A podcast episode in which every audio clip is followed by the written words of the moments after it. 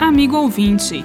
Por Jesus, com Jesus e em Jesus, somos novas criaturas, na aurora de um mundo novo. Com frequência, encontramos nos evangelhos as narrativas de conflitos provocados pelas elites religiosas de Israel contra Jesus por causa de sua solidariedade e promoção dos marginalizados e oprimidos por estas elites. No segundo dia após sua chegada a Jerusalém, na ocasião da festa judaica da Páscoa, tendo passado a noite em Betânia, Jesus com seus discípulos volta a Jerusalém. A expulsão dos comerciantes do templo no dia anterior acirrara os ânimos das autoridades religiosas de Israel contra Jesus. O Sinédrio, instância máxima do poder religioso e político, formado pelos sumos sacerdotes, escribas e anciãos, proprietários de terras, sentia-se cada vez mais ameaçado em sua autoridade e em seus interesses. Conforme nos narra o Evangelho de Mateus, no capítulo 21, versículos 23 a 27, Jesus é então procurado e questionado por estas autoridades, as quais lhe perguntam: Com que autoridade fazes estas coisas? Jesus então lhes diz: Antes vou lhes propor uma questão. Se responderem a minha, eu responderei a de vocês. O batismo de João, de onde era?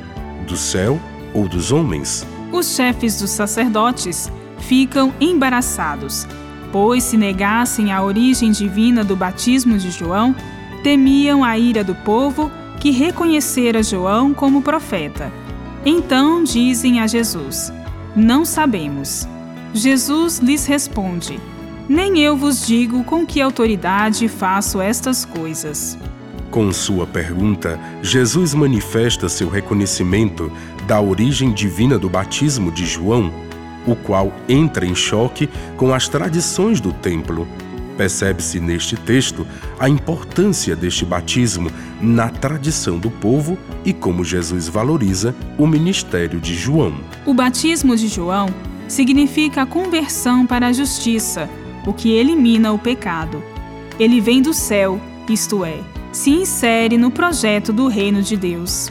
Jesus, com seu anúncio e sua prática, em continuidade a João, não vem para fortalecer o poder do sinédrio e do templo. Ao contrário, vem para libertar o povo do jugo deste poder e reunir este povo na comunhão de vida e no usufruto da paz. Pelo batismo, assumimos o compromisso com a construção do mundo novo, pela vivência do amor na justiça, na fraternidade e na paz, conforme a vontade do Pai. Bíblia, Deus com a gente. Produção de Paulinas Rádio. Texto de irmã Solange Silva. Apresentação Frei Carlos Alberto e irmã Bárbara Santana.